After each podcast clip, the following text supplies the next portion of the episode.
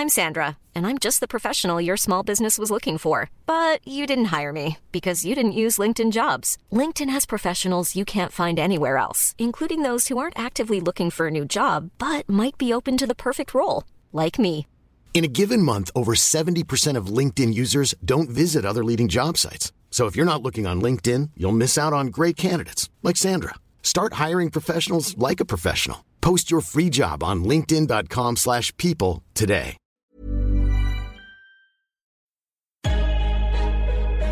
In defensively. And we get a stop going in the half. One, two, three. Attack, attack, attack.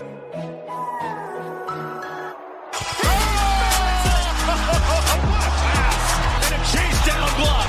He erased it.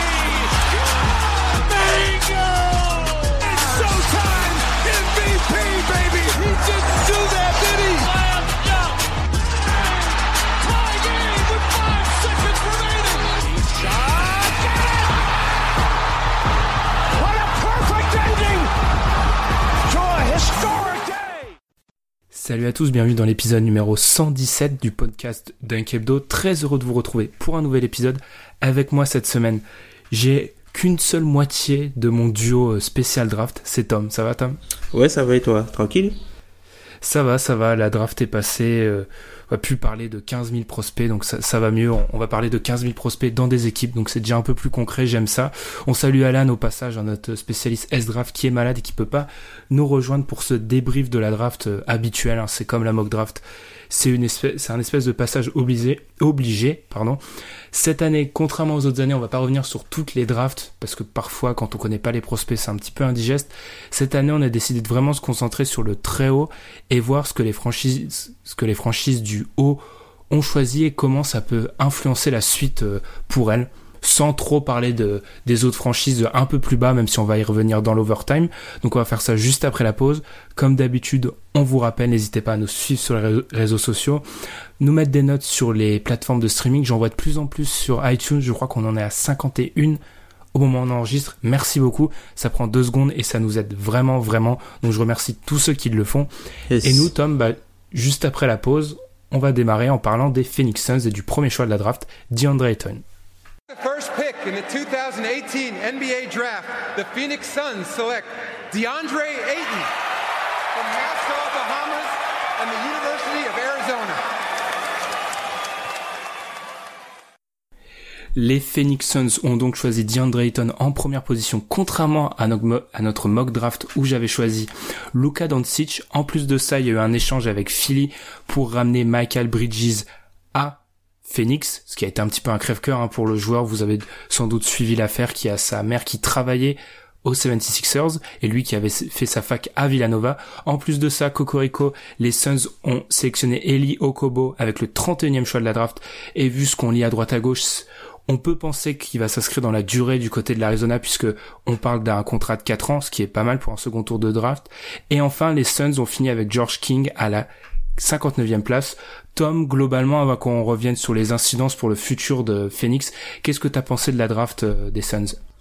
Euh, La draft des Suns, j'ai j'ai bien aimé, je les ai trouvés assez agressifs.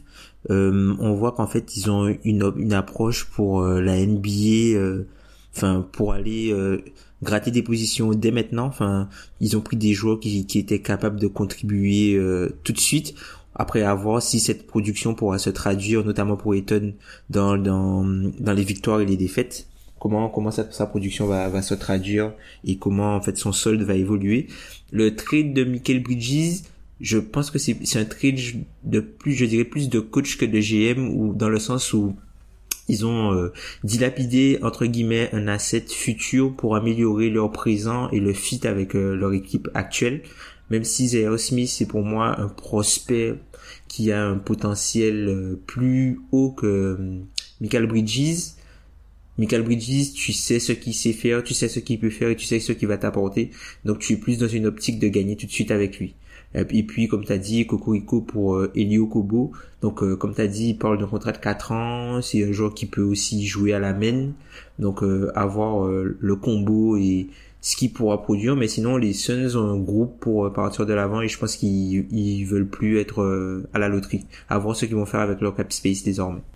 Exactement. Donc tu as exposé pas mal de choses, dont le cap, dont le cap space. Je bute encore plus que d'habitude sur les mots.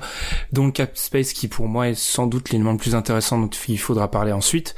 Le choix de DeAndre Ayton, alors c'était un secret de Polichinelle, mais même nous deux, on essaie, enfin ça nous paraissait, on pouvait penser à un smokescreen, donc jusqu'au dernier moment on s'est méfié. Ils ont décidé d'aller dans cette direction. On aurait préféré Doncic, mais c'est pas un mauvais choix DeAndre Ayton et ça répond à, à leurs besoins au poste de pivot ce qu'ils vont sûrement du coup pas faire la free agency, c'est ça qui me surprend peut-être un peu pour la suite. Mais personnellement, si on revient juste à Ayton, je trouve que c'est un bon choix si on choisit pas Doncic, c'était le choix évident. Ça répond aux besoins de de pivots qu'ils ont depuis des années et c'est quand même un sacré sacré sacré potentiel. Enfin, il n'y a pas à ce niveau-là.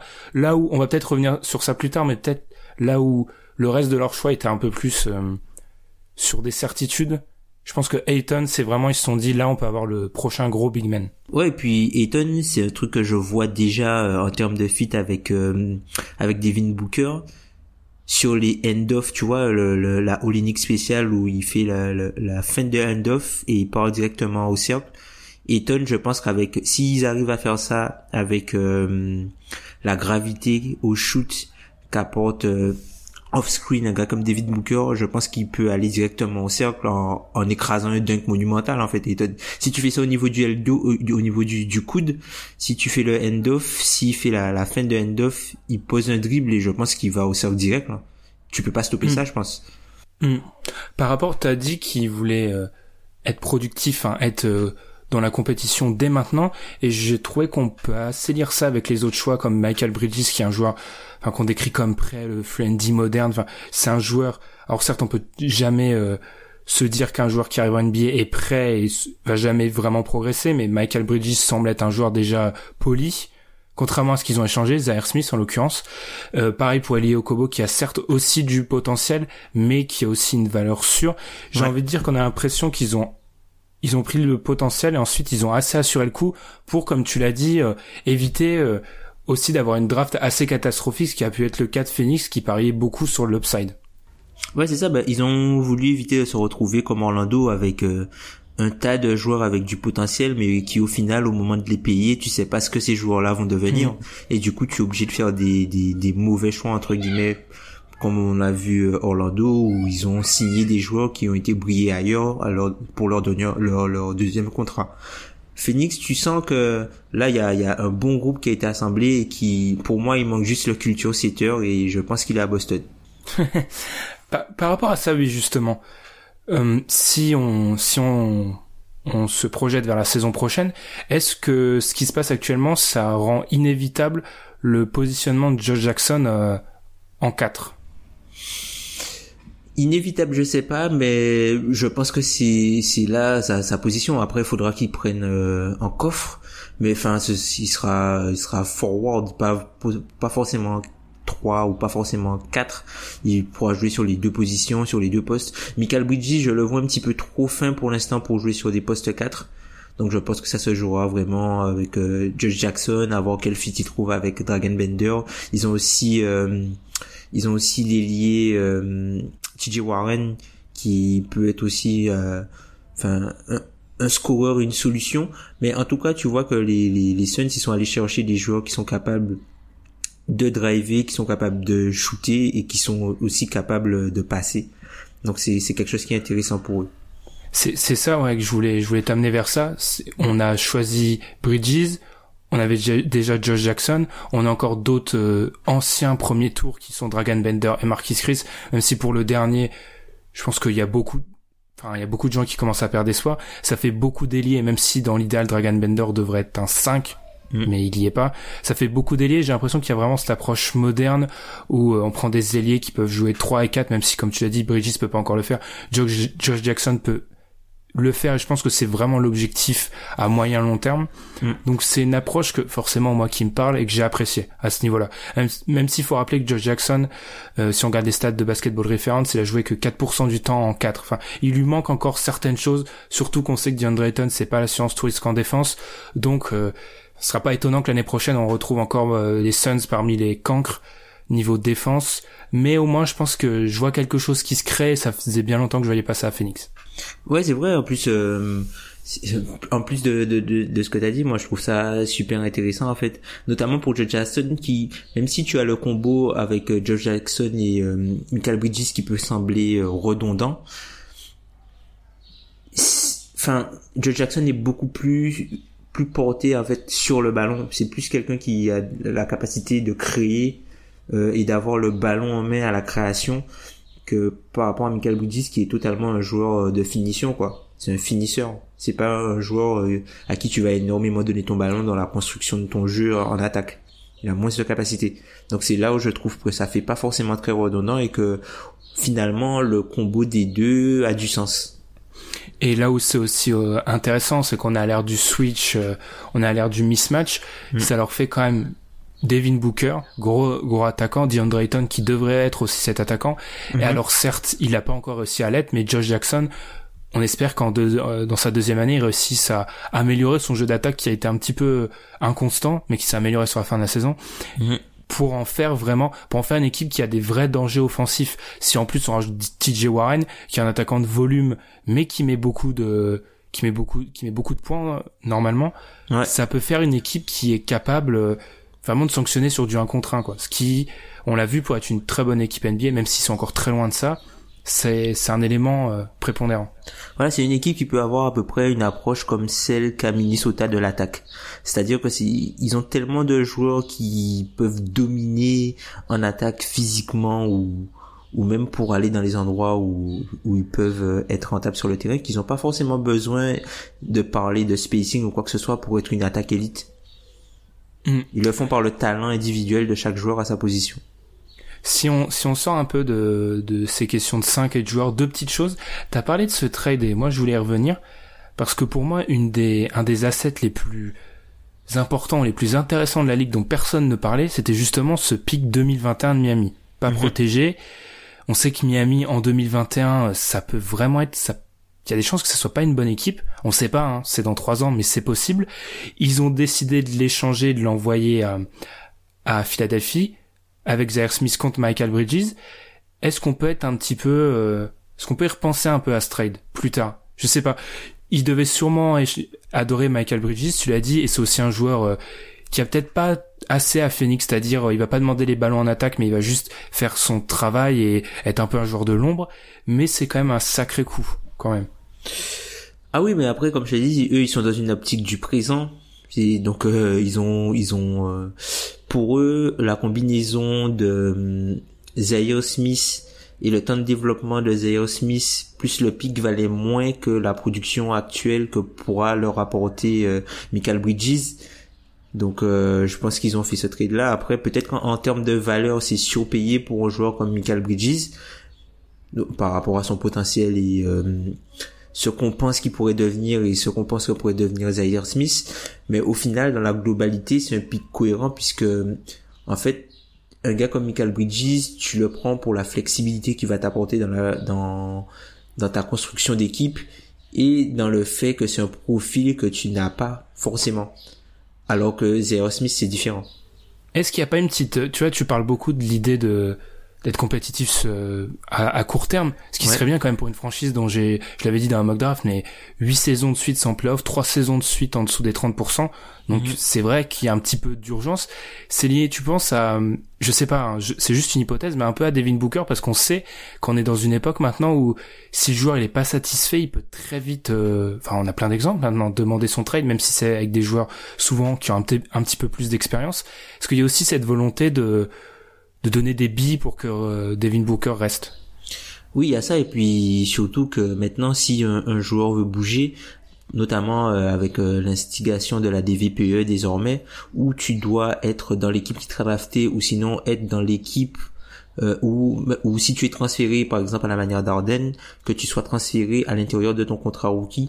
Donc il y a peut-être des joueurs au, au profil, je pense à, enfin Devin Booker ou même un gars comme Krista Porzingis qui peuvent se permettre de mettre la pression, sachant que s'il demande un trade pour, euh, sachant que s'il demande un trade, il y a euh, justement le fait de ne plus pouvoir être éligible à la DVPE qui va être un facteur qui va les presser à essayer de s'échapper avant de devoir signer leur contrat. par rapport à, on va un petit peu se projeter par rapport à la free agency. Donc là, comme on l'a dit, je pense qu'à maintenant on peut imaginer au début de la saison prochaine un 5 où on va retrouver DeAndre Ayton, Josh Jackson, Michael Bridges, je pense qu'ils va, ils vont essayer de repositionner sûrement euh, TJ Warren dans un rôle de sixième homme qui lui va mieux, je trouve. Mhm. Devin Booker se pose la question du meneur. Surtout que moi, euh, pour rappel, par rapport à ma à ma draft, même si je suis pas finalement allé vers un meneur, l'objectif quand j'étais GM de Phoenix, c'était vraiment de répondre à cette question du meneur. Deux questions, Tom. Est-ce que déjà est-ce qu'on va essayer de l'adresser à Free Agency Je sais où tu vas m'amener. Donc, euh, je. Et deuxièmement aussi, alors ça peut paraître complètement contradictoire à ce que à ce que je dis, ce que j'ai dit depuis des années, mais est-ce qu'on se dit peut-être pas, c'est juste une proposition, hein, mais côté Phoenix, on se dit pas qu'un joueur comme Alfred Payton qui a fini la saison du côté de Phoenix, on se dit pas, vu le marché un peu bloqué, qu'on peut le ramener et vu la construction d'équipe, autant à Orlando j'étais assez pessimiste, mais là je pense que Alfred Payton peut faire le minimum. Ça sera pas, sera pas un meneur euh, top 15 ni top 20, mais il peut faire le minimum, le minimum avec cette équipe. Non, je pense pas. En fait, je pense pas que cette équipe de Phoenix là, avec autant de joueurs qui sont capables de faire des choses individuellement, ait vraiment besoin d'un meneur de jeu au sens meneur de jeu du terme. Un combo, un combo plutôt défensif. Je te dis vraiment le profil de Marcus Smart. Moi, euh, dans cette équipe là, ça me c'est quelque chose qui, qui pour moi les rendrait bien bien plus intrigants qu'un meneur classique genre à la Jeff Teague quoi. Mais est-ce que t'aurais pas peur non plus On parle euh, on parle Josh Jackson, Devin Booker, c'est vrai que c'est tous des joueurs qui peuvent faire des passes, mais c'est pas des joueurs qui peuvent faire des passes comme un je sais pas, je vais prendre l'exemple d'un Draymond où vraiment c'est des joueurs qui sont en fait meneurs à part entière, ils sont pas juste bons passeurs pour leur position. Est-ce que si tu ramènes un Marcus Smart qui certes euh, sait aussi faire des passes, mais en fait tu manquerais peut-être d'un vrai playmaker dans l'équipe, t'aurais pas mal de joueurs qui peuvent faire des passes, qui peuvent euh, se passer la gonfle, mais il te manquerait peut-être le playmaker. Je suis pas forcément d'accord avec ça puisque euh, Devin Booker a montré que c'était, il était capable de créer pour lui et aussi pour les autres. Alors oui, il est plus à l'aise aujourd'hui pour créer pour lui, mais il peut, enfin, se développer un peu dans la création pour les autres. Et puis, comme je t'ai dit, t'as, t'as, t'as pas mal de joueurs qui sont capables de faire quelque chose. Enfin, il y a pas que des assistés entre guillemets, il y a pas que des, euh, des gars qui attendent dans le corner dans la construction du, du roster de Phoenix. Il y a pas mal de gars qui peuvent euh, qui peuvent construire des petites choses, jouer des pick and roll, euh, faire des petits trucs. Donc, enfin, je pense que c'est une équipe qui doit adopter une approche non conventionnelle puisqu'elle a, euh, elle a ses forces sur. euh, Enfin, on parle souvent de de de, axe d'axe 1-5 pardon, mais ils ont plus un axe euh, 2, 3 et 5 avec un 5 qui est capable d'être euh, totalement euh, libre, on va dire, offensivement et qui n'a pas besoin des autres pour se créer ses opportunités de scorer. Donc je sais pas si on peut avoir euh, genre la vision avec euh, le meneur qui fait le pick and roll avec le grand et les autres euh, le, le 2 dans le corner, le 3 dans le corner. Enfin, je sais pas si on peut avoir cette, cette vision là avec euh, cette équipe là puisqu'ils ont des joueurs qui sont capables de, de faire du dépassement de fonction et qui sont euh, plutôt euh, skilled pour les positions auxquelles ils jouent. Je suis d'accord, mais quand même, je sais pas. Pour moi, il manque quand même, Il te manque le meneur? Il- ou pas un meneur, pas un meneur dans le sens vraiment classique, mais il manque quelqu'un sur qui je peux me reposer pour faire la passe. Parce que même si parce que même si Devin Booker il- et Josh Jackson savent créer moins pour Josh Jackson à ce stade de sa carrière, ils savent créer pour les autres, ils le font pas assez pour faire tourner une attaque. Là Ouais. où on sait que cette équipe son son son beurre, elle va le faire en attaque parce qu'en défense ça risque d'être assez difficile. Ouais, Par rapport à ta- toi. T'as parlé, parlé de Marcus Smart. On va conclure ce chapitre Phoenix. Free agency, c'est maintenant c'est la cible. On parlait avant de potentiel max sur Capella, potentiel. euh, On parlait beaucoup de big men du côté de Phoenix. Maintenant qu'il y a DeAndre Ayton, je l'espère. hein, même si Phoenix nous surprend toujours, c'est il est plus question de mettre de l'argent sur un big man. Donc euh, logiquement, on va aller chercher un, arrière pour com- complémenter Devin Booker. Ouais, enfin moi je pense que c'est le le choix ce serait le choix logique. À part si t'as bon t'as Paul George qui décide de venir chez toi ou voilà t'arrives à, à, être à te mettre sur le marché pour un, un top agent libre tu tu le fais. Mais sinon je pense que ça devrait aller dans un dans un petit qui est capable de défendre plusieurs positions, qui est capable de tenir le ballon et qui apporte des intangibles à cette équipe et qui peut euh, être le, le, le culture setter comme j'ai dit, je sais pas, je connais pas le mot en, en- en français. Euh, Je pense pas qu'il y en ait. Ou alors faut le- faire une phrase. le, le, joueur identitaire, je dirais, le joueur identitaire euh, qui amène une certaine identité à l'équipe et qui est capable de, de, de, souder un peu un groupe et de, de faire que toutes les individualités fassent euh, un collectif. Et après, il faudra voir aussi euh, ce que Kokoshkov a en tête. Hmm, ok. On va, on va enchaîner sur le deuxième choix de la draft, les Kings, qui ont donc choisi Marvin Bagley. Alors peut-être surprise sur le moment, mais il y avait quand même pas mal de bruit persistant depuis plusieurs jours, voire semaines, qu'il annonçait du côté de Sacramento. Qu'est-ce que t'as pensé de ce pic, Tom, qui est là où on peut se dire que Ayton c'est c'est un 1B là où euh, Doncic était un 1A. Enfin, en, gros, c'est pas euh, totalement fou de le prendre à la place de Doncic. Il y a un petit peu plus de retenue euh, du côté du choix de Bagley. Mmh. Ben, j'étais un peu surpris. Euh, j'étais un peu surpris du choix tout simplement parce que enfin globalement sur les boards euh, NBA tu c'était euh, tu te disais c'était voilà Doncic ou Eton après euh, les Kings ils ont mis de la valeur dans le fait que voilà Bagley c'est le seul joueur qui est allé faire le workout chez eux donc peut-être que ça lui a donné un avantage. Et puis j'en ai parlé un petit peu lors d'un live de Kings FR que je salue qui euh, en fait je lui avais posé la question et en gros il m'a il m'a dit que les, Kings et Divac ont eu peur en fait de de de voir enfin d'hériter d'une Steve Francis quoi que Doncic dise euh, bon ok vous me prenez mais moi je vais pas là-bas donc euh, peut-être qu'il y a eu un red flag sur la ville et qu'ils ont préféré prendre le joueur qui voulait jouer là-bas plutôt que prendre un joueur qui n'aurait pas voulu jouer là-bas je sais pas si c'est le meilleur choix mais c'est le choix qu'ils ont fait et euh, enfin, je comprends, même si j'aurais pas fait la même chose. Tu, c'est vrai que t'as pas trop le choix. Si euh, et c'est quelque chose qui est revenu dans pas mal de médias. Hein, si Doncic a fait en sorte de faire comprendre à la franchise qu'il veut pas tomber là-bas, autant prendre, tu as totalement raison, autant prendre le joueur qui veut venir chez toi, surtout quand il a fait le workout. Et faut, faut quand même dire que c'est pas juste cette année, c'est quand même que quelque chose d'assez récurrent ces dernières années de voir les top prospects euh, snobber les, les Kings et pas se rendre chez eux. C'est quelque chose qu'on voit assez souvent. Moi, ce qui, par rapport au choix de Bagley, ce qui m'avait un peu amusé, c'est que j'avais euh, sur Twitter, j'avais euh, partagé un guide draft de plus de 300 pages qui était vraiment fabuleux. Mhm. Et quand je m'étais rendu sur la la page des Kings, en fait, et quand il y avait les besoins de l'équipe, ce qui était écrit par rapport à leurs besoins, euh, leurs premiers besoins, c'était un high usage stretch for. Donc c'est pas techniquement un stretch fort, c'est même pas un stretch fort Bagley, mais on est vraiment dans le high usage, on est vraiment dans le joueur qui va prendre les possessions, etc. Donc ça m'avait fait un petit peu marrer qu'on voulait pas Bagley chez eux, mais alors qu'en fait, et c'est assez vrai quand tu regardes leur effectif, c'est ce qu'ils avaient vraiment besoin. Par rapport à Bagley, le joueur, comme, comme on l'avait dit durant la mock draft, il y a pas mal de critiques. Moi, je suis plutôt, enfin, je suis plutôt séduit. Je me dis que si tu pars du principe que Doncic ne voulait pas venir chez toi, ce qui est vraiment plausible, hein, je pense que c'est le bon c'est un bon choix. C'est un bon, c'est une bonne, c'est une bonne solution de repli. Bagley. Par contre, pour le reste de l'équipe, qu'est-ce que ça nous dit de Scal et surtout d'un Willy Kolestein qui va sur le marché cet été? J'ai bien peur que ça mette surtout fin à l'aventure, moi, de mon côté.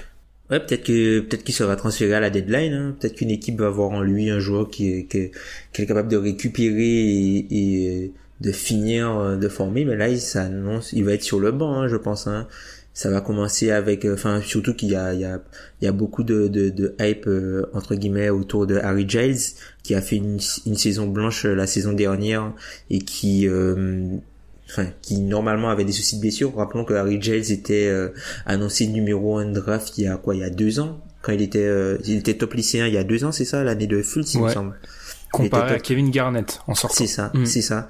Il y a, il y a pas mal de vidéos sur lui, notamment sur enfin l'amélioration de son dribble, sa prise de masse musculaire, euh, sa vivacité sur euh, les switches face aux petits, à voir comment ça va se, se, se transformer, se traduire euh, en déjà la, la Summer League.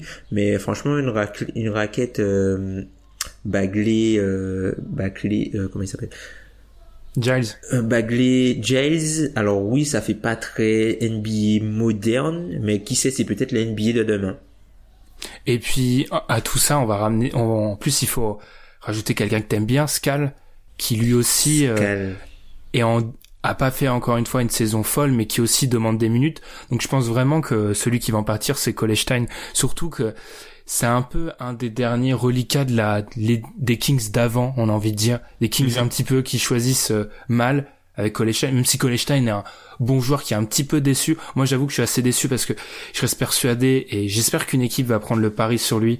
Je reste persuadé que vu la NBA de maintenant, c'est un joueur qui peut être super intéressant. Il faut juste Totalement. réussir à, faut juste réussir un peu à, à le motiver parce que je pense qu'il y a des problèmes de, à ce niveau-là. Lui mettre un petit peu de plomb dans la tête et vu qu'il peut switcher, qu'il peut être un rim runner, il peut un- tout faire de ce, ce que j'aime dans un dans un pivot à l'heure actuelle. Donc à- de ce côté-là, euh, c'est intéressant, mais je pense que oui, son temps du côté des Kings est, est fini. Pour le reste, pour le reste, je pense pas que ça soit euh, comme euh, contrairement au, Suns, je pense que c'est une première pierre. C'est pas vraiment une draft, même si Bagley, je pense que les Kings et forcément ils espèrent que ça soit un joueur majeur pour la suite de leur effectif. C'est pas une draft fondatrice, ce que j'ai envie de dire par là.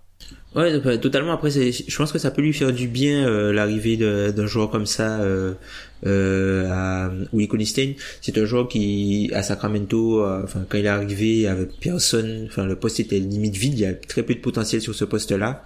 Enfin, il y avait Cousins, mais comment dire, depuis le départ de Cousins, le poste lui était limite acquis.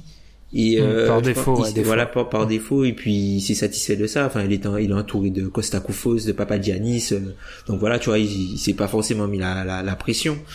Et euh, là peut-être que l'arrivée de, de joueurs qui surtout que euh, Bagley ce que j'aime avec lui c'est un joueur qui est, qui est compétitif qui a pas mal d'intangibles et qui est très motivé euh, enfin il est c'est un féroce compétiteur je, je, je pense. C'est un peu un, un gars dans la de la verve de Colin Sexton tu vois. C'est des gars qui euh, par euh, ce qu'ils font et par l'énergie qu'ils dégagent peuvent insuffler euh, un peu d'énergie et peuvent jouer avec la foule électriser peut-être les autres coéquipiers. Donc peut-être que ça va faire du bien euh, à, à, à WCS d'avoir un joueur qui est beaucoup plus euh, beaucoup plus on va dire vivant qu'un un encéphalogramme bien moins plat que celui de Scal parce que Scal euh, il est un peu il est un peu moumou je dirais Ah pourtant c'est un de tes chouchous. et je, bien l'aime beaucoup, hein, Scal, mais il, est Mm. un il est un petit peu mou. C'est-à-dire que le truc avec Scal, c'est que tu sais ce qu'il peut produire, mais tu sais pas quand tu peux l'avoir.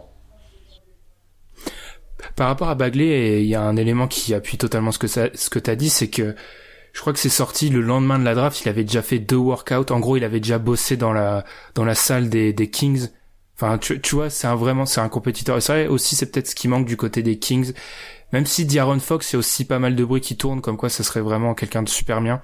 Et je pense que c'est quelqu'un de super bien pour avoir entendu deux, trois interviews, même si on peut pas tout euh, extrapoler de deux, trois interviews. Je pense que il y a une bonne culture qui s'installe déjà. Mm. Ça, Ouais. Ce qui est un, un bon premier pas pour les Kings. Ouais, on va tout, on va en parler tout à l'heure, notamment avec les drafts d'Orlando et la draft des Hawks. Mais euh, peut-être que eux, enfin, t'as les Hawks et Orlando qui va, qui valorisent de plus en plus le shoot et la taille. Peut-être qu'à Sacramento, eux, ils valorisent la compétitivité des joueurs. En fait, peut-être que c'est ça le skills qu'ils mettent le plus en avant, qui n'est pas forcément un skill basket, mais c'est peut-être ça qui, qui eux prennent en compte par rapport à ce qu'ils ont eu par le passé. Et peut-être aussi des caractères un peu plus gérables que Totalement. ce qu'ils ont eu dans le passé. C'est pour ça que Willie Kolestein, en cela, je pense qu'il peut très vite être, éc- enfin pas écarté, mais il peut aller voir ailleurs. Ils vont l'envoyer à Washington, genre Pour créer une, le- équi- une le équipe de vestiaire. dégénérés. On va peut-être, je sais pas si t'as quelque chose à rajouter, Tom, sur euh, sur les les Kings. On va peut-être se se projeter vers the trade. Après, j'ai ouais, juste une chose à rajouter sur Ouais, les Kings. En fait, là, le, le fait que les Kings euh, adressent euh, ben, un besoin qu'ils avaient euh, justement au poste 4, bah ça ferme la porte à des offer sheets des Kings venant des Kings, notamment pour des gars comme Jabari Porter, euh, des gars comme Julius Randle. Donc ça ferme pas mal de portes pour des gars euh, à ce poste, à ces postes-là. Donc euh, ça va faire encore des victimes euh, à la restricted free agency. Hmm. Qui est déjà s'annonçait pas brillante. Ouais. Gordon aussi, tiens. Hmm. On va enchaîner par le, le trade de cette draft, donc l'échange entre les Hawks d'Atlanta et les Mavericks de Dallas, qui est en fait un choix autour de Luka Doncic, qui est du coup envoyé à Dallas, Trae Young qui arrive à Atlanta et un premier choix de draft de 2019 qui va de Dallas à Atlanta. Le choix est protégé top 5 les deux premières années, ensuite top 3 en 2021 et il n'est plus protégé en 2022. Tom, je te propose qu'on continue l'ordre de la draft et qu'on commence par Atlanta plutôt. Ouais. Donc on a eu le choix de Trey Young, qui s'est ensuite ajouté à un deuxième, un deuxième choix du second tour, qui est Kevin Werther, le shooter de Maryland, et le 30e choix de cette draft pour eux, ça a été Omari Spellman. Donc, une draft vraisemblablement tournée vers le shoot si on garde Werther, Young, et comme tu me l'as aussi fait noter, Spellman. Est-ce qu'on a un petit changement d'identité du côté d'Atlanta? Euh, changement d'identité, je ne sais pas. Enfin, enfin la franchise d'Atlanta a été euh, prise comme exemple comme étant les Spurs de l'Est pendant de longues années, avec Mm. euh, la prise euh, du front office par euh, Danny Ferry euh, et, euh, et coach euh, Budenholzer. Et là, on est passé à, à bah, l'héritage des Warriors avec euh, Travis Schlenk qui euh, était à la base de la construction des Warriors et qui était capable d'identifier qui a été capable d'identifier les talents comme Stephen Curry, Clay Thompson et même Draymond Green. Donc je pense qu'il s'achemine plus vers ce modèle-là. Euh, j'ai été, alors personnellement, j'avais, ça c'est, je l'avais dit dans le One and Done d'Alan, je l'avais dit dans la mock draft, je suis pas le plus grand fan de Trae Young, Totalement. mais je l'avais pas imaginé à Atlanta. Mais s'il y a bien une équipe où je suis plutôt séduit par son arrivée, c'est Atlanta. Hum, hum, hum. Je l'aime vraiment bien Atlanta, surtout avec le duo où là c'est à peine caché qu'on essaye de créer, même s'il faut pas les comparer. hein. L'idée, ça serait de créer dans l'idéal un espèce de Curry Clay ou en tout cas le duo de shooter. Si je pense que c'est clairement l'idée, c'est même pas caché. Je pense que c'est clairement assumé même. Donc à ce niveau-là, je suis assez satisfait dans un marché assez tranquille, même si ça sera déjà, ça sera une attraction. Je suis plutôt satisfait du choix de Triangle.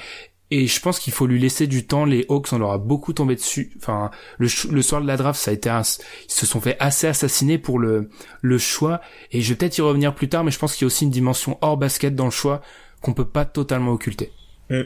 Après, moi, j'aime bien le risque, en fait, quand, euh, quand tu regardes Trae Young, c'est un joueur qui a probablement un upside. Si, si jamais euh, Trae Young devient le joueur, enfin, la forme ultime du joueur que qu'on pense qu'il peut devenir, ça de ses limites un top 5 NBA, quoi, enfin, globalement. Si jamais, euh, si tout, tout fonctionne pour le mieux pour lui, ça devient un top 5 NBA et c'est pas forcément très loin de l'upside d'un gars comme Luka Doncic. Après, le truc qui fait la différence entre les deux, c'est la taille. D'ailleurs, Sam Vecini et euh, Danny Leroux en ont discuté dans, dans un podcast de Real Gem Radio où, euh, en fait, ce qui fait le, le plus peur en fait euh, avec Trae Young, c'est sa, sa bustabilité par rapport au fait qu'il soit petit. Oui, c'est ça. C'est, c'est, Mm. c'est c'est- c'est- mais quand tu regardes le skill set, pff, ça, Ah non, mais Young, le jeu la chandelle. Franchement, le jeu. il fait 10 cm de plus. Moi, j'ai aucun doute. Mm, mm. c'est qu'il est très petit et que je me rappelle sur euh, 538 Tom ou 538 euh, ils mettaient en fait en avant alors encore une fois j'ai pas vu de toute façon ils me révèlent pas leur formule mais quand tu regardais en fait ils- pour tous les prospects du top 10 ils mettaient le pourcentage de bust et le pourcentage all-star Trae Young, avait c'est un de celui qui avait le plus de chances d'être All-Star, tout en étant un de celui qui avait le plus de chances de buster, en fait. Ce qui prouve bien que le joueur, il a des capacités, mais absolument exceptionnelles, mais il y a ce petit point de la taille qui, moi, me, c'est juste la taille, hein. Autrement, euh, j'ai aucun problème avec le joueur, c'est juste la taille, ça m'en refroidit un peu. Mais je pense que, accompagné aussi du bon front de court d'Atlanta, où il y a quand même des bons défenseurs, on peut, euh, Atlanta, c'est à 20, par exemple, Atlanta, c'est à 21e défense l'année dernière, alors qu'ils avaient une attaque tellement, euh, compliquée et qui avançait pas, que rien qu'avec beaucoup de jeunes joueurs, ça peut paraître ridicule, mais être 21e, c'était déjà pas mal. Ouais, à ce après, niveau-là. ouais, après moi je, je trouve que c'est c'est le bon pari, c'est le pari du temps en fait. Travis Schlenk c'est le pari du temps. Mm. Tu sais que Trey Young c'est un gars qui va, euh, tu vois, enfin on en avait parlé dans l'un des derniers podcasts et enfin t'avais mentionné aussi euh, quelque chose qui s'était passé comme ça aussi en, en NFL où quand t'as ton meilleur joueur qui devient trop fort, trop, qui est trop fort trop vite, au final, tes autres joueurs que tu développes n'ont pas forcément le temps de, de bien prendre quand le joueur arrive à son pic. Avec Trae tu sais que ça risque de prendre du temps pour qu'il devienne euh, un joueur qui soit euh, entre guillemets rentable en, NBA. Même si ça peut aller vite, mais tu te dis que il est loin physiquement, ça risque de prendre un peu de temps. Ouais, tu risques rien. T'as surtout en plus un choix de draft euh, l'année prochaine.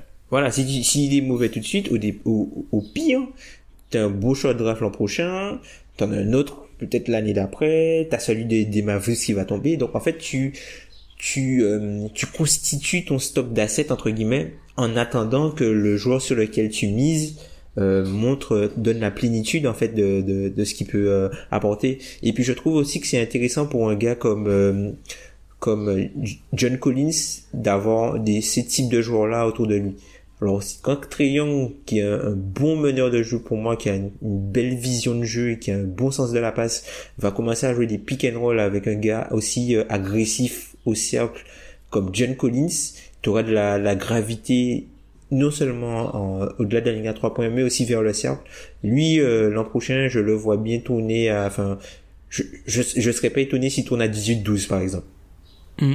Surtout, euh, lui donner de l'espace, vu que euh, Young et Werther, ce qui ce qui devrait être le Francfort titulaire, si ce n'est pas au début de la saison, au cours de la saison, ça va vraiment lui donner des espaces. Et par rapport à ce que tu as dit de, de prendre le temps, ça va vraiment avec les déclarations du, du GM qui a déclaré après la draft que deux de leurs objectifs, c'était d'accumuler du talent, mais aussi des assets pour les années futures. Et je cite, il explique, euh, Luca était un joueur exceptionnel, on aurait été heureux de l'avoir, mais Trey est aussi un joueur exceptionnel. Donc on est forcément heureux de l'avoir, et en plus on a eu l'opportunité d'avoir ce premier choix de draft, de ce premier tour de draft des Mavericks. Mm, mm. Donc ça ne, c'était logique pour nous de faire ce trade pour euh, en deux, en un seul move, accomplir nos deux objectifs qui sont donc logiquement euh, accumuler les, assets et avoir du talent. Donc si tu lis ça sur le prisme de ce que dit leur JM, c'est plutôt logique comme trade en fait. Surtout si tu crois en Trayon. Encore une fois, moi je, suis un plutôt un sceptique, mais si tu crois en lui, mais si tu arrives à l'avoir et en plus avoir un premier tour de draft qui sera peut-être très haut, on parlera de Dallas après, fais le move. Ça a total, ça a tout le sens du monde. C'est ça, tu vois, il y a, l'idée de tiers euh, globalement dans quand on parle des prospects. Peut-être que pour eux, Doncic et euh, et Trey Young étaient dans le même tiers. Donc du coup, ce qu'ils ont fait, c'est juste récupérer un asset de plus pour euh, un joueur qui considérait entre guillemets égal. Même si de loin, enfin nous ça nous semble, enfin enfin Doncic pour moi c'était vraiment le joueur qu'il fallait vraiment. Enfin c'est le joueur sur lequel tu tu, tu peux le joueur que tu pouvais pas rater. Mais si eux dans, dans sur leur board ils ont les deux joueurs dans le même tiers pourquoi ne pas prendre l'un des deux plus le pic quoi? Peut-être que la, la valeur cumulée de ces deux assets là est plus important que juste avoir euh, euh, Doncic pour eux qui pour eux revenait à avoir Trion seul ouais exactement et en plus pour continuer euh parce que tu dit par rapport à cette équipe l'année prochaine, toujours en citant le GM, il a expliqué, quand on regarde la, ligue aujourd'hui, vous avez besoin de joueurs qui sont capables de shooter, dribbler et passer. Et nos trois joueurs sélectionnés sont capables de faire ça. Et je trouve qu'en fait, quand tu regardes les déclarations des, des JM après la draft qui essayent toujours d'éclairer ce qu'a voulu faire l'équipe, là, on lit parfaitement comment ils ont voulu construire leur équipe. Et je suis assez fan de ça. J'avoue que ça, ça m'a, alors oui, il y a beaucoup, on va revenir après, il y a beaucoup de, de scepticisme par rapport au fait de trader Doncic alors que tu l'as au au, bord, tu, ouais, tu l'as au troisième choix. Mais moi, je me dis que d'abord Atlanta, euh, c'est une équipe aussi qui a besoin. Alors, on résume souvent les difficultés d'Atlanta à remplir la salle euh, au fait qu'il n'y a pas de star ou que c'est pas une, une, une franchise euh, attractive. C'est beaucoup, beaucoup, beaucoup plus compliqué que ça. Et je vais pas rentrer dedans, mais il y a des il y a des choses qui font que Trey Young est beaucoup plus logique dans ce sens-là, si on parle purement remplissage de salles et euh, excitation autour de la franchise, est beaucoup plus logique à ramener que Luka Doncic. Et ça se limite pas au fait qu'il mette des trois points. C'est beaucoup plus large que ça. Donc, j'ai aussi, je sais pas toi, hein, et c'est peut-être le, scepticisme qui parle, je me demande si c'est pas aussi un choix un petit peu poussé par le proprio en sous-main. Mm, mm, Pour moi, mm, ça, sent le choix du proprio, ça. C'est un peu le choix du proprio sous le prisme de la vision du GM. C'est ça où les deux s'accordent. Des fois, les deux s'accordent pas, et dans certains cas, on donne un peu trop de pouvoir au proprio et ça marche pas. Là, je pense qu'ils ils avaient tous les deux la même idée et ça, ça arrange bien le proprio que ce soit Trayon. Mm. Et puis ça montre aussi que le, le, le, proprio est prêt à aller dans le sens du GM. Parce que là, mm. il sait bien que, enfin, faire ces choix-là, ça risque de prendre du temps en fait pour la reconstruction. Après, c'est une franchise qui a connu les playoffs pendant dix ans. Euh, chapeau à eux, quoi. Chapeau à eux, c'est leur première année depuis 10 ans où ils font pas les playoffs, ils ont toujours connu du succès. Et dommage que, enfin, enfin, le, leur, leur précédente équipe, si tu, si tu regardes leur, leur précédente reconstruction, elle tient juste, elle tient juste au pic de, de Marvin Williams, en fait. Mm. Qui, qui est pris en deux, je crois, en 2000, 2005. Euh, il est pris en deux, je crois. Et derrière, il y a Deron Williams, il y a Chris Paul. Ouais, c'est. Mais il y a pas mal. On va pas, on va pas s'écarter. Mais il y a pas mal de free, de free agency, de de dynastie entre guillemets qui se jouent à un choix un peu raté et qui Totalement. Qui casse qui casse un peu tout.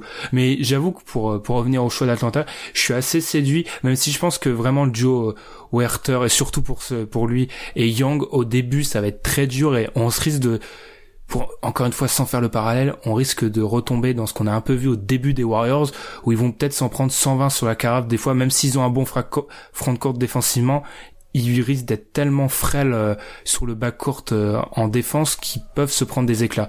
Mais ça va se construire tranquillement. Et encore une fois petite fenêtre free agency qu'est-ce qu'on peut attendre du coup de la free agency des Hawks qui font aussi eux parmi ces, qui font partie de ces équipes qui ont un peu de cap?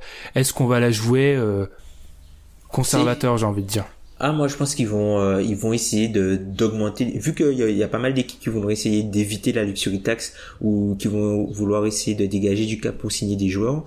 Atlanta va se poser un peu dans dans le mode du Brooklyn des dernières années où ils vont euh, mm. utiliser leur cap space pour euh, assimiler des contrats toxiques entre guillemets et en profiter pour récupérer des assets vu que c'est ce dont le GM a parlé lors de la lors de la conférence.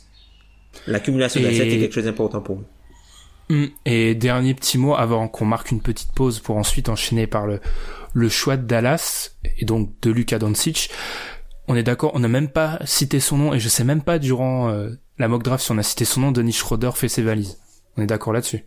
Oh, je suis pas persuadé, hein. Je suis pas persuadé. Je pense qu'il va rester. Mais qui va prendre Denis Schroeder? Je trouve ça très très très, euh, je vais pas dire dangereux, mais je comprends qu'il a pratiquement aucune valeur sur le marché, mais vu ses sorties médiatiques et euh, on en reparlera de façon plus tard parce que ça fait partie du programme de l'overtime. Et certes, Dwight Howard et maintenant, je me suis fait une raison, euh, pose des problèmes dans les vestiaires. Faut savoir que Dennis Schroeder, il y a quand même des rumeurs qui disent que c'est pas très facile de vivre avec lui. Je pense que ça serait un petit peu un poison pour ta t'as l'entreconstruction de le laisser dans le vestiaire avec Trayon qui vraisemblablement on va le mettre au-dessus de lui et on sait que Denis Schroeder c'est pas quelque chose qu'il va apprécier. Je comprends le fait que ça va être difficile, mais je me demande pas si c'est un choix que tu es obligé de faire. Bah sinon faudrait le transférer pour un, mauvais contrat, mais du coup tu en tireras pas sa valeur sportive quoi. Mm.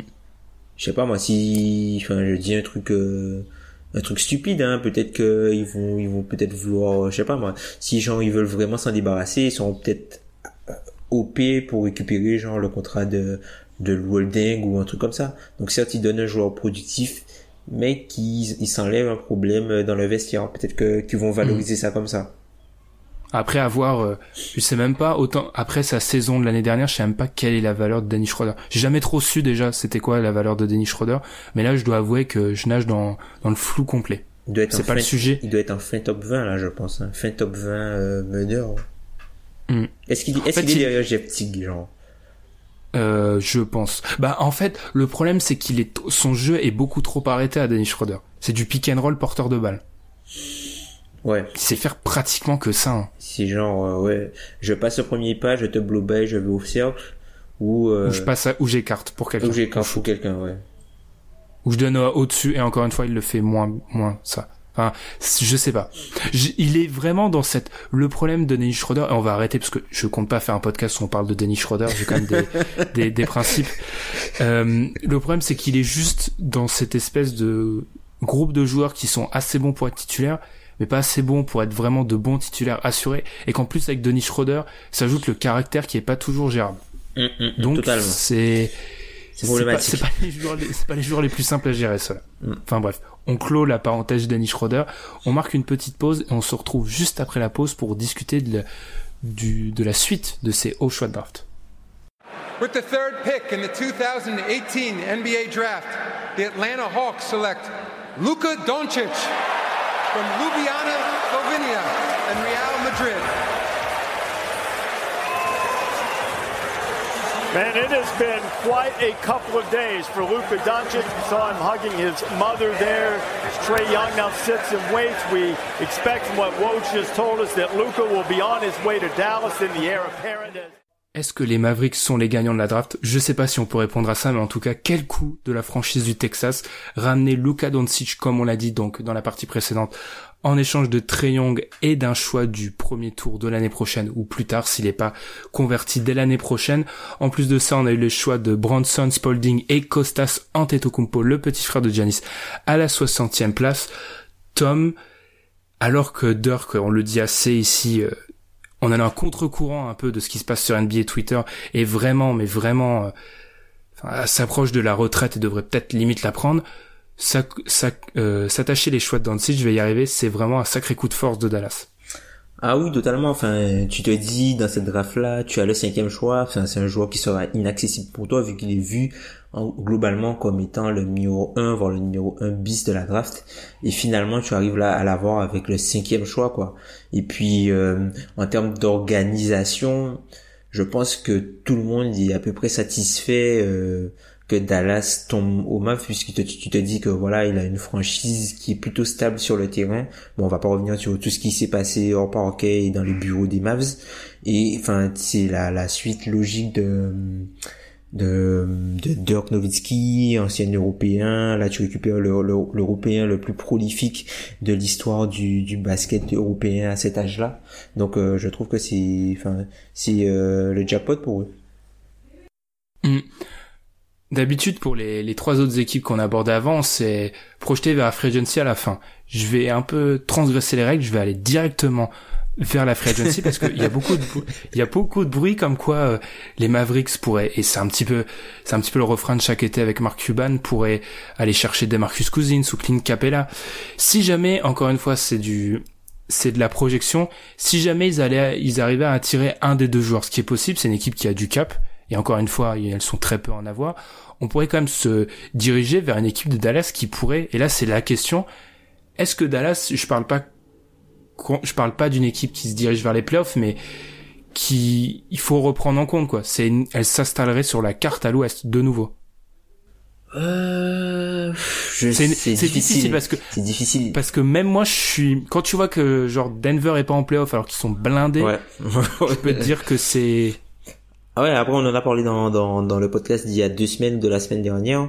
Il n'y a pas grand monde en haut qui va s'améliorer à l'ouest, hein, quand tu regardes bien. Il n'y a pas grand grand monde, hein. enfin, il y a plein de questions autour de toutes les équipes qui ont fait les playoffs. Même Denver aura aussi la question de la luxury tax. Est-ce qu'est-ce qu'ils font? Comment ils vont garder euh, les joueurs sans sans devoir la payer Ils n'ont rien tradé. Voilà, ils ont mm. rien transféré du tout. Donc euh, non, il y a, c'est peut-être, c'est peut-être, il y a, il y a pas mal de pièces en l'air euh, dans la conférence Ouest. Donc euh, ouais, là, Dallas, ils ont un beau duo. Après, je suis pas persuadé que un duo Dennis Smith, Dennis Smith, Doncic à l'arrière, tout de suite, ça te propulse en haut dans une conférence comme l'Ouest, vu ce qu'il y a. Euh, je suis pas persuadé, mais après c'est vraiment une bonne base. Il faut voir la free agency. Moi, je serais pas sur les deux noms que tu as proposés. Je partirais plus sur deux autres noms. Je partirais plus sur un gars comme Julius Randle et un autre gars peut-être comme euh, en solution de repli comme Derek Favors, qui est aussi parce qu'en fait ils sont plus jeunes, même si bon Capella est super jeune, hein, mais ils sont jeunes et ils peuvent aller dans ce qui est la NBA de demain puisque ça sert à rien de enfin c'est pas ça sert à rien mais je vois pas forcément la pertinence quand tu as une équipe euh, qui est taillée pour être pour compétitif en 2021 2022 de te mettre à la mode sur la NBA de 2019 quoi. Tu penses que on parlait d'Atlanta qui voyait le non de on parlait de Phoenix, pardon, qui voyait le court terme. Est-ce que tu penses que l'objectif, c'est vraiment d'être bon en 2020-2021 Parce que les noms de Cousins et Capella, je suis plutôt d'accord avec toi, surtout pour Cousins. C'est pas des joueurs que je viserais personnellement, mhm. mais ils, sont, ils sortent dans la presse. encore une fois, on sait pas si c'est vrai ou faux. Mais je suis pas sûr que l'objectif, surtout si tu balances un choix de draft, certes protégé, mais qui protège très peu, hein, parce que tu peux très vite te retrouver hors du top 5 et du top 3 plus tard. Est-ce que vraiment l'objectif, c'est d'être bon dans 3-4 ans? J'ai la sensation que Dallas veut être bon dans deux un ou deux ans. Bah après, enfin, moi je pense qu'ils s'en, je pense qu'ils s'en moquent du choix. Ils voulaient juste Doncic, donc ils étaient mm. prêts à, à, payer le, le tribut de voir partir le choix s'ils pouvaient avoir Luka Doncic. Je pense que eux, ils valorisaient un gars comme Luka Doncic beaucoup plus que les autres joueurs qui seraient restés sur le, le tableau à ce moment-là. Donc je pense que c'est plus ça en fait. C'est plus dans, ils sont plus dans une Mm. idée de récupérer les joueurs qu'ils veulent pour ensuite avoir euh, sous la main toutes les armes dont ils sont susceptibles, toutes les armes dont ils peuvent euh, disposer potentiellement pour ensuite construire l'équipe qu'ils veulent vraiment construire et pas être obligés de faire des- de prendre des solutions de repli quoi. Là ils ont une base solide avec euh, Luka Doncic et euh, Dennis Smith Jr. Avant, si je pense que les deux pourront cohabiter vu que Mark Cuban, euh, pas Mark Là, Cuban, ça c'est une question. Ouais. euh, ouais, Mm. euh, Carlisle, c'est un, un qui a Mm. l'habitude de faire cohabiter plusieurs guards. Enfin, lui, il, il met plus en valeur le, enfin, il fait plus jouer plusieurs playmakers. Donc, euh, c'est pas, euh, enfin, c'est un, un coach qui est très créatif dans, dans, dans, dans son approche et dans ce qu'il fait sur le terrain.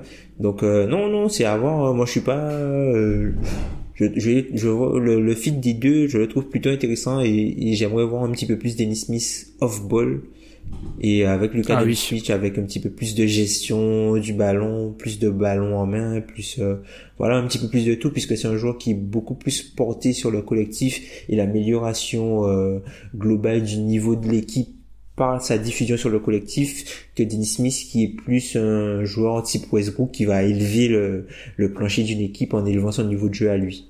Mm.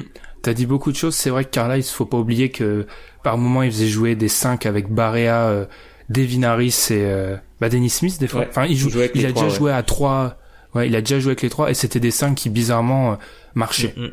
Donc on peut lui faire confiance de ce côté-là. T'as raison par rapport à Dennis Smith. Encore une fois, si je me cache pas, c'est un joueur avec lequel j'ai j'ai mes petites difficultés et j'ai vraiment hâte de hâte de le voir. C'est dit très, c'est très bien dit, hein, petite difficulté. J'ai hâte de le voir euh, loin du ballon parce que c'est vrai que c'est ce genre de meneur qui est un peu accroché à la balle et là on sait que Doncic peut jouer avec sans, mais qu'il lui faut quand même son quota de ballon. Ça serait c'est dans l'intérêt de ton équipe. Donc c'est plutôt intéressant de voir ce que peut donner Dennis Smith hors du ballon, ce qui va, je pense, lui demander euh, d'améliorer Son intelligence de jeu. Totalement. Ouais. Et sur et un peu de son shoot aussi. Parce que c'est un j'ai pas les stats. Donc peut-être que je dis je dis n'importe quoi, mais en pull-up, je le trouve beaucoup plus efficace que juste en spot-up. Mais il a presque pas joué en spot-up. Mm, Donc, mm, a- le on peut pas vérifier au niveau du du l'échantillon, c'est c'est le mot que je cherchais, est pas assez large.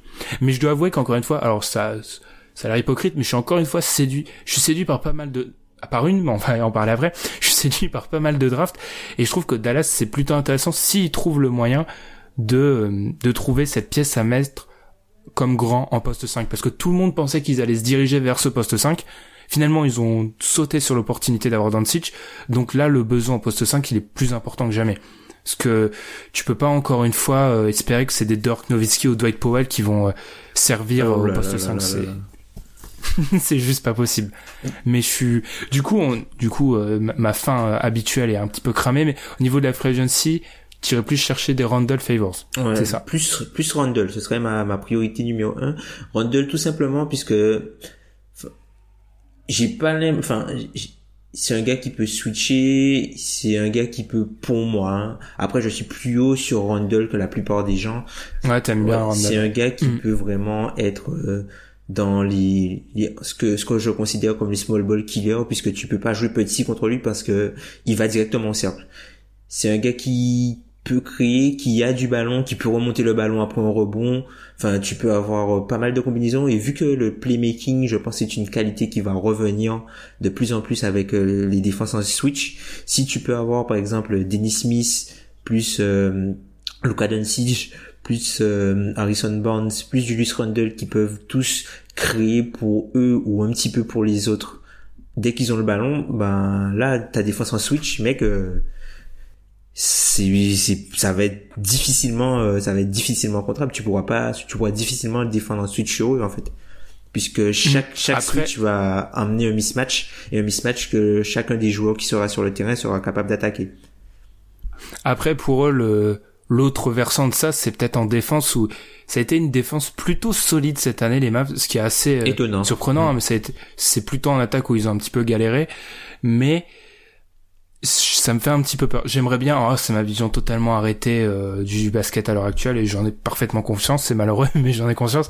Mais j'ai un petit peu peur avec. euh, c'est pour ça que euh, Derek Favors me me plaît un peu plus que Julius Randle. J'ai peur que défensivement tu sois vraiment dans de grandes difficultés si t'as Julius Randle, qui défensivement euh, a montré des limites là où, où Favors n'est pas non plus. Euh, enfin, si quand même, je suis même dur avec Favors défensivement. Il, est- il est Favors très solide, faire ouais. vraiment des il est choses. très solide, ouais. Ouais, c'est juste le Favors, c'est toujours le même problème, c'est les blessures. Mais où je serais peut-être plus rassuré avec ça qu'avec Randall, où certes en attaque t'aurais de vrais avantages, mais où défensivement ça serait très limite. On parle de Capella, j'attends de voir. Capella, c'est une free agency qui me fascine parce qu'on l'en voit dans plein d'équipes, enfin moins euh, les Suns maintenant, parce que les Suns ont Ayton. J'attends de voir. Ouais, après pour revenir sur les, les choix, euh, le choix de Cousins par exemple que, que tu avais énoncé euh, euh, au tout début. Cousins, ouais, ça, ça pourrait être intéressant, mais j'ai peur en fait qu'il qu'il prenne trop de ballons à Doncic. Je, veux que. Doncic ait le ballon en main Et à Dennis Smith aussi. et à Dennis Smith aussi. Et voilà, c'est c'est plutôt pour ça que je privilégie Randle à un joueur comme Cousins.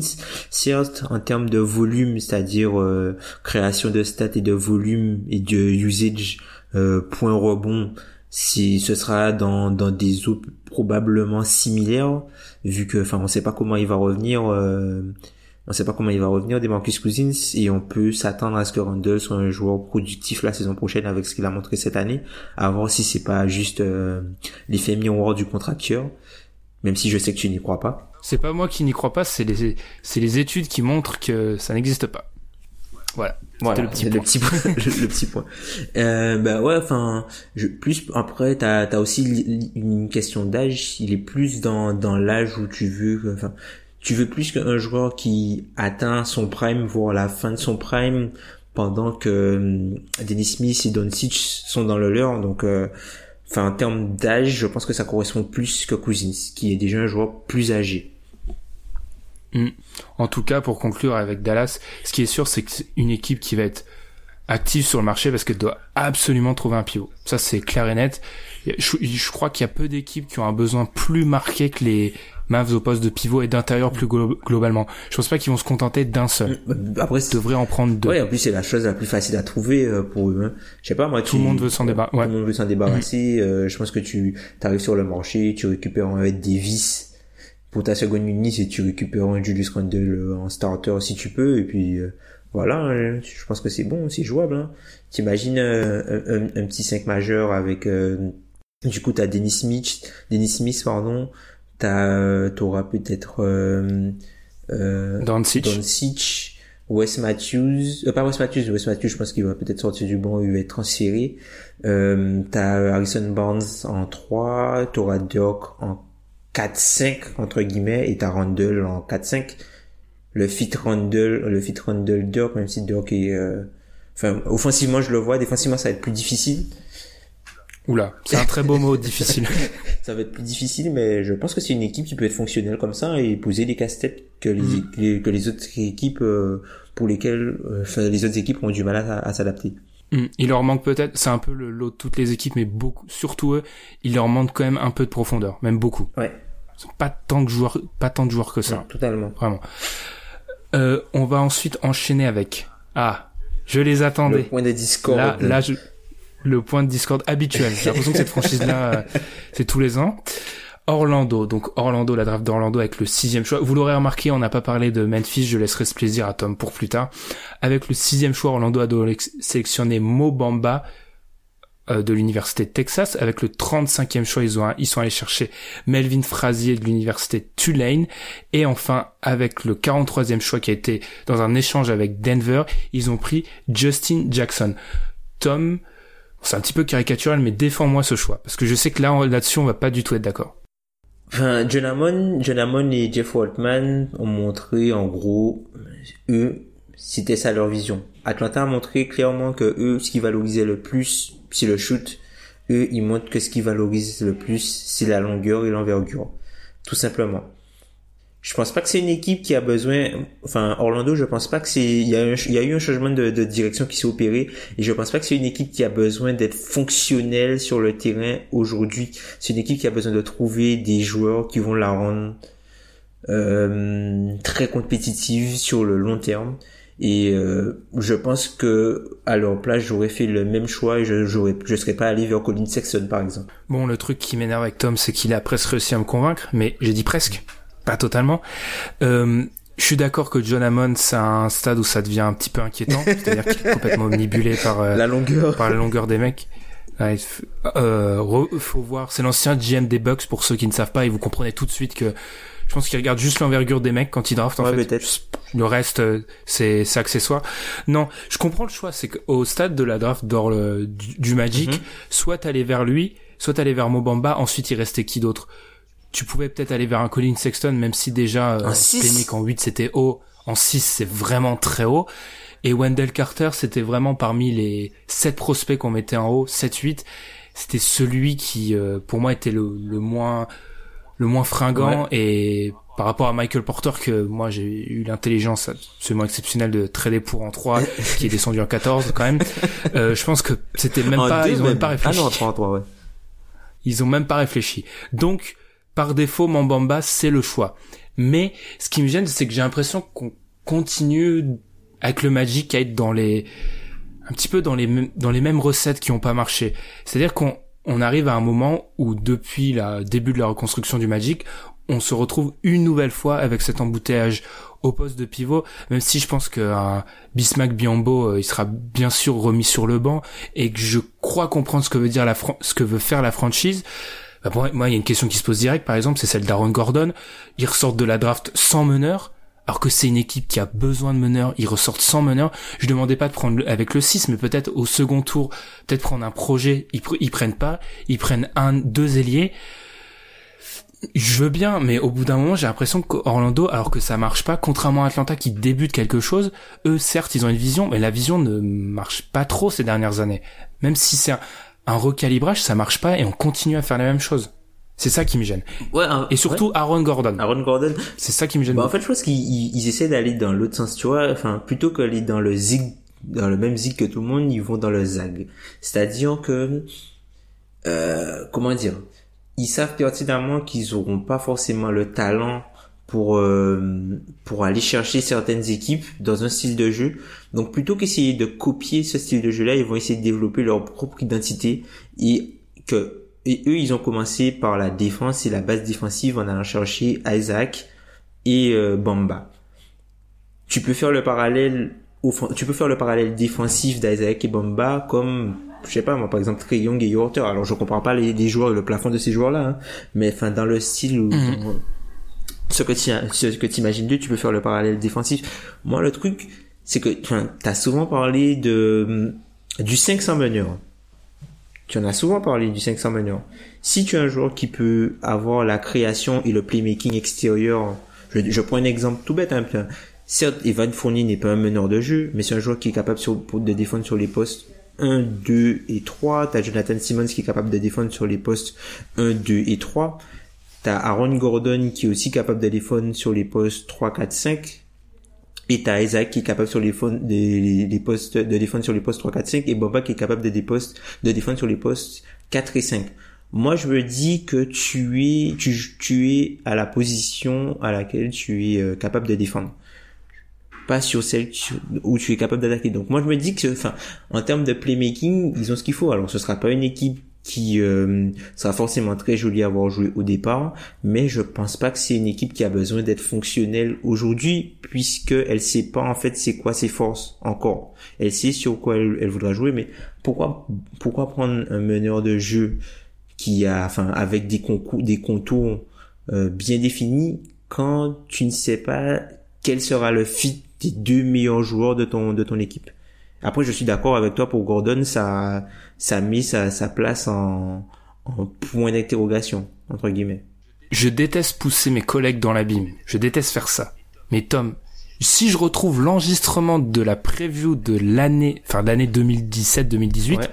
l'argument pour le Magic, c'est, ils auront une bonne défense. Mmh. Si je retrouve l'argument de l'année d'avant, l'argument pour le Magic, c'est, ils auront une bonne défense les deux der et les, les, deux dernières années, c'est pas une bonne Totalement. défense. Le Magic, ils, ils sont euh, 20e au defensive rating cette année et c'est et là c'est le comble de l'ironie.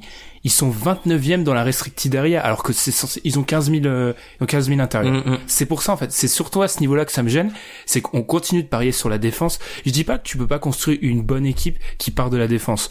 Le euh, les Celtics et le Jazz prouvent que si. Mais le les Celtics et le Jazz, ils ont aussi des gros éléments offensifs. Totalement. Le Jazz, c'est Donovan Mitchell qui est arrivé, on s'y attendait pas. C'est pour ça que j'étais pessimiste sur le Jazz et Mitchell est arrivé, il a explosé, bravo. Et en plus du génie de Stevens, ils ont des gros attaquants, les, les Celtics. Là, je vois pas ces attaquants qui sont capables de me dire, ok, j'ai une base défensive et je pourrais faire les minima, voire plus en attaque pour survivre. Parce que le Magic a juste une défense et je suis même pas sûr que ça soit une si bonne défense que ça. Parce que le Magic, pour réexister, ils doivent être top 10, top 7, 8 défense. Et j'ai pas ces, ces éléments-là à l'heure actuelle. Alors sur le papier, ils ont énormément de joueurs défensifs que ta ligne, oui, mais ça marche, ça fait plusieurs années que ça marche pas. Je leur souhaite que ça marche, mais ces dernières années ça marche pas. Et en attaque ça va être encore une année où le Magic ne va rien faire. Ah oui totalement. Mais après faut pas juger euh, le Magic sur le prisme d'une équipe qui va être compétitive l'année prochaine hein. ah oui oui. Ah c'est c'est juste que à, à moyen long terme je vois même pas euh, ce qu'ils font. On leur mettait souvent Triangle et j'étais plus ou moins d'accord parce que ça aurait au moins amené quelque chose, euh, ça aurait pu éclaircir un peu tout ça, mhm. sans euh, le côté, c'est pas le côté paillette, hein, mais le côté euh, un attaquant, playmaker, pas mal de choses. ça commence à être de plus en plus difficile à croire que j'aime pas Triangle, parce que je vais l'envoyer partout. Mhm. Bref, je ferme la parenthèse. Mais là, je vois le Magic et je me dis, mais qu'est-ce qu'ils vont faire encore à plus ou moins long terme? Et encore une fois, il y a la question Gordon, on va l'aborder, mais il y a plein de choses qui me rendent cette équipe difficile à lire, et sans parler de l'embauche de Clifford, qui est pas le coach que j'aurais mis dans cette équipe. Mais là, tu vois, Trey Young, il est parti. Tu fais, si à, leur place, tu aurais fait quoi avec le pic hmm. Ah, c'est ce que j'ai dit. J'aurais pris j'aurais pris Bamba. Mais à la suite, j'aurais peut-être, alors on en parlera, mais ça Au deuxième tour, ouais, t'aurais pas pris Jean, t'aurais pas pris Jean Frasier, tu serais plutôt allé, euh, non, j'aurais, j'aurais pris meneur ou j'aurais pris backcourt absolument, parce que j'en ai tellement besoin, et j'aurais essayé peut-être de monter un trade, etc., mhm. pour peut-être pas prendre le meneur du, je leur demande pas de prendre Damien Lillard, je leur demande de prendre des joueurs quand même sur le backcourt, là où ils sont complètement dépeuplés. Mhm. Après, moi, euh, enfin, je, enfin, les deux joueurs sont un peu mes chouchous, donc, euh, Enfin, je suis pas forcément très objectif là-dessus. Enfin, j'en avais parlé lors du dernier podcast où j'avais sélectionné les deux d'ailleurs, Melvin Frazier et Justin Jackson. Il me semble, ouais, Warriors, je crois. Ouais. Ah non non, j'avais pris Wally Hawkins, mais bon, j'avais parlé de Justin Jackson. En fait, je pense que, enfin, quand tu regardes la valeur des joueurs et des profils dans la ligue, tu te dis qu'avoir un ailier correct a beaucoup plus de valeur qu'avoir un meneur correct donc peut-être que sur l'échelle de valeur, peut-être que tu te dis que avoir le 60e millier, c'est peut-être l'équivalent d'avoir le 45e meneur, tu vois. Et peut-être que eux, ils se disent en termes de valeur, c'est plus intéressant de tenter des choses sur ces profils-là plutôt que sur euh, le profil du meneur, en fait, qui est beaucoup plus facilement remplaçable je dirais. Mais après, je, je me trompe peut-être, hein, je me trompe peut-être. Hein. Et, et sans taper sur euh, Mobamba et Jonathan Isaac et, et, les autres éléments du Magic, hein, qui sont des bons joueurs, euh, qui sont des bons joueurs, je vais pas leur taper dessus, et surtout pour Bamba et Isaac, qui sont très jeunes. Et c'est en plus, c'est des joueurs, je pense, qui peuvent faire quelque chose. C'est juste l'environnement qui me semble difficile. Quand on parle de, t'as parlé des équipes qui vont euh, un peu à l'encontre de ce qui se passe. Et il y en a d'autres en NBA.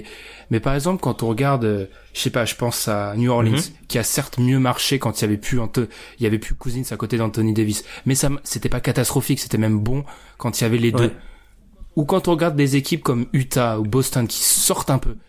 Toutes ces équipes-là, elles ont quelque chose en commun à des degrés divers, parce qu'elles ont des excellents joueurs en fait. Mhm. Elles ont des très très très bons joueurs. Je me demande là, même si ils ont ils ont du potentiel, les joueurs du Magic, je veux pas leur taper dessus, c'est qui qui va me permettre de jouer dans ce style-là, vu qu'il est tellement fort qu'il c'est difficile à comprendre ce que je dis, mais il, ce joueur est tellement fort qu'il me conforte dans mon choix de jouer euh, différemment. J'ai pas l'impression que je trouve ce joueur-là, Orlando. Mhm. Ils sont jeunes. Hein. Mhm. je, je sais pas du tout ce que je dis. Je peux être contredit dans trois ans, mais j'ai du mal à voir ça. Ouais, c'est vrai qu'aujourd'hui ça, ça semble un peu flou. Après ils sont dans une période de transition parce qu'il faut il faut faire avec euh, ce qu'a fait Rob donc euh, quand, quand, tu dois le, quand tu le poteau voilà c'est comme si en fait tu c'est comme si genre tu dois tu dois faire une toile et plutôt que commencer avec une feuille blanche tu commences avec un, dessin pourri à moitié quoi. Enfin des, des gribouillis sur la moitié de la feuille et tu dois t'arranger pour pour pour composer un tableau que tu pourras vendre. Donc enfin là on est au milieu donc ça fait pas forcément sens mais je pense que c'est une équipe qui peut être surprenante euh, dans, dans les années à venir et qui pourrait être une équipe assez atypique. Et après, pour revenir sur le cas Gordon, alors je vais te surprendre, mais je pense que vu qu'il peut défendre le poste 3, alors idéalement c'est un, idéalement c'est un 4. Attention, idéalement c'est un 4 voire 5. Mais vu mm. qu'il peut défendre euh, le poste 3, s'il a le ballon en main, il peut jouer 3, je pense. Avec, aux côtés de, aux côtés des deux, des deux albatros. Je, je demande à être contredit, mais on l'avait déjà vu sous Vogel, ça, ça avait été une catastrophe. Alors, oui. Complètement. Oui, mais enfin, là, on parle, on, il jouait, il jouait 3, on va dire, il jouait 3. À côté de lui, il y avait Ibaka qui, euh, enfin qui ne, qui n'était plus perdu pour le basket, oui. perdu. Et dans la raquette t'avais Biombo et t'avais Vucevic. Là si t'as je parie sur le spacing. si t'as Isaac et euh, si t'as Isaac et aussi Bamba qui shoot ben tu peux jouer trois avec lui hein. Il est où ton problème de spacing? même si même si je suis plutôt d'accord mais vu que tu te alors là, euh, si tu, vu que tu, tu vas vers une équipe plutôt défensive, donc on peut penser que ça sera pas le plus gros rythme du monde mhm. niveau. Euh, c'est pas une équipe qui va jouer vite. Je me demande où tu vas avoir ta dose de panier facile qu'il faut pour survivre en NBA. Enfin, faut, faut réussir à te créer des paniers faciles et des paniers à haut pourcentage. J'ai l'impression que même si Gordon est là, il y aura pas de problème de spacing. J'ai l'impression que c'est une équipe qui va devoir galérer pour chaque point en fait. Ah oui, ils vont, ça, ça va être dur. Après, euh, Clifford est un, est un coach qui est assez intéressant dans, dans ce qu'il met en place en termes de système, à voir si euh, offensivement ça va être exécutable. C'est un, un, coach qui a l'habitude de mhm. faire avec des équipes qui ont pas forcément un haut niveau de talent, mais qui t'amène aussi à, avoir un, plancher, euh, un plancher plutôt correct quoi par rapport à ce qu'il te propose. Donc euh, à voir. Hein. Enfin, je pense que c'est, ça va être une équipe pour moi, ça va être une équipe super intéressante à suivre. Pas parce qu'il y a pas mal de mes chouchous dans cette équipe, mais euh, vraiment par le, côté atypique de, de la construction qu'ils essaient de mener. Et aussi parce qu'il y a de ces chouchous aussi. Ouais, ça m'en fait quatre là du euh, coup Orlando. Hein. Tu vas être obligé de prendre un CDD. Ah ouais. Moi, j'avoue aussi, j'ai rien contre eux et je, je veux qu'ils me fassent mentir pour les voir euh, parce que si ça marche, c'est super intéressant. Mhm. Parce qu'il y, a, y aura rien de comparable en NBA.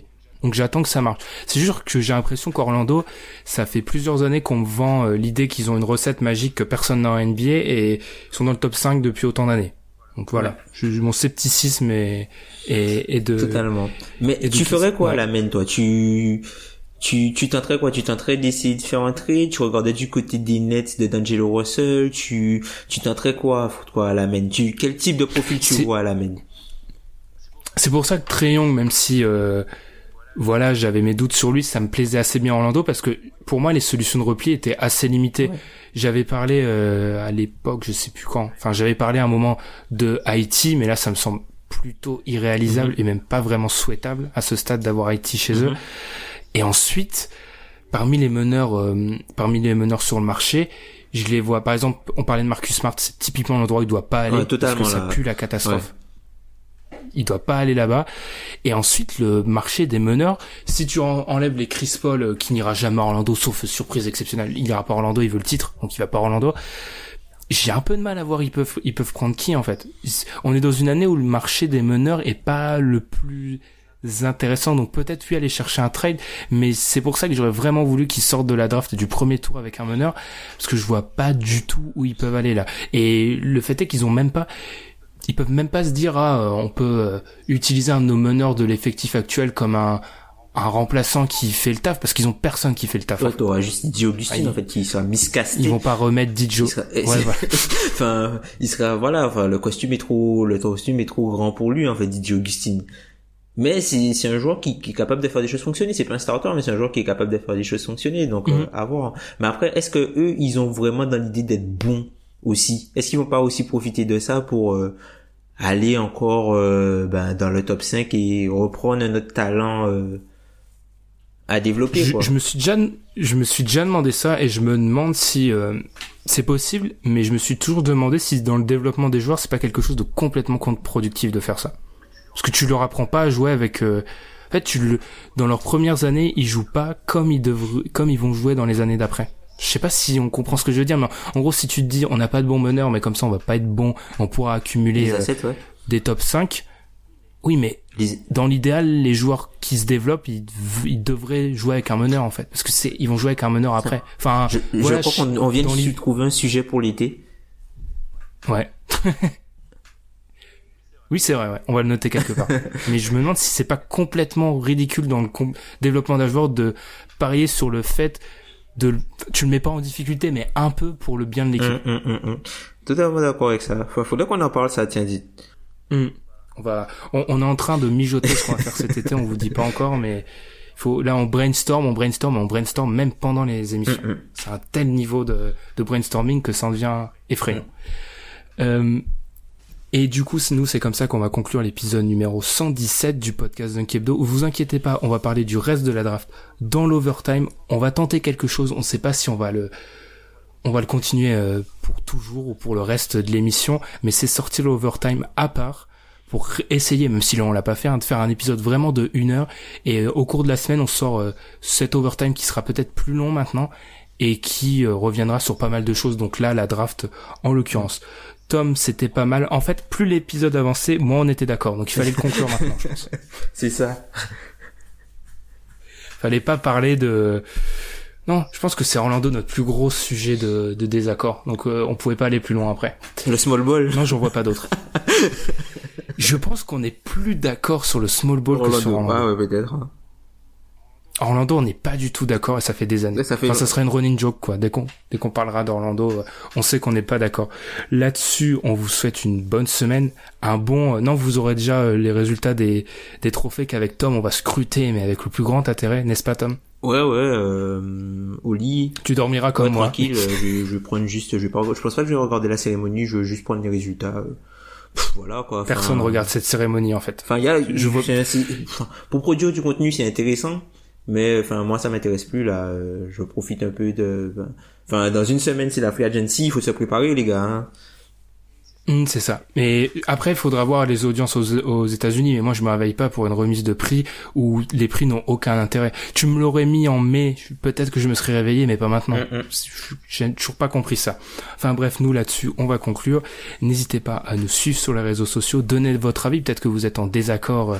Enfin, si vous êtes en désaccord avec nous sur Orlando, je sais pas ce que vous pensez vu qu'on a des visions diamétralement opposées. C'est ça. Donc, euh, peut-être au milieu je sais pas. Ouais, notamment, enfin, Et fait, sur ouais, ce- faites, faites comme pour l'épisode euh, mock draft où on a eu euh, des commentaires euh, et même des questions sur des éclaircissements. Enfin, n'hésitez pas à interagir avec nous, ça, ça nous fait plaisir et Mm. puis ça nous permet aussi de, de peut-être mieux exprimer euh, notre propos et euh, à nous, à vous aussi de, de vous exprimer et nous permettre d'avoir une autre vision des choses, quoi, tout simplement.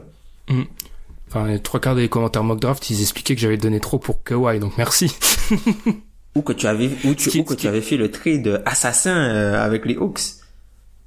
C'est vrai, ouais, ouais. Ah, je l'avais prévenu, euh, la sauvagerie, on est dans l'agressivité totale. Euh, euh, voilà. Quand Michael, je dois avouer, quand Michael Porter descendait, je me suis dit, mais qu'est-ce que t'as fait? À chaque place, je me disais, mais c'est pas possible. Le mec, il a plus de dos, en fait. Le mec a plus de dos, j'ai tradé ma franchise pour lui. Enfin bref, on va conclure là-dessus. On vous souhaite une bonne semaine, une bonne free agency, puisque quand on va se quand on va se retrouver, la free agency sera sur le point de démarrer. Alors là, ça sera tout le monde sur le, Le qui qui-vive. ouais. Ouais. Mettez vos alertes. Ouais, euh, alerte Vosges, euh, même s'il faut pas mettre le vibreur la nuit parce qu'il y en a 15 000, mais alerte Vosges c'est obligatoire. Même si quand tu vois ton meilleur joueur trader, ton joueur préféré trader, c'est un petit pincement au cœur. Parce- Vosges, on en parlera dans l'overtime. Vosges, Shams, ouais. Il y a même d'autres, mais c'est obligatoire. Mais bon, c'est pas obligatoire. Parce qu'après votre portable, il va passer le temps. euh, Enfin voilà, ça, ça peut, ça peut créer des disputes dans un couple, tout ça. Enfin bref, on, on passera. Et sur ce, on vous souhaite une bonne semaine. Salut. Salut.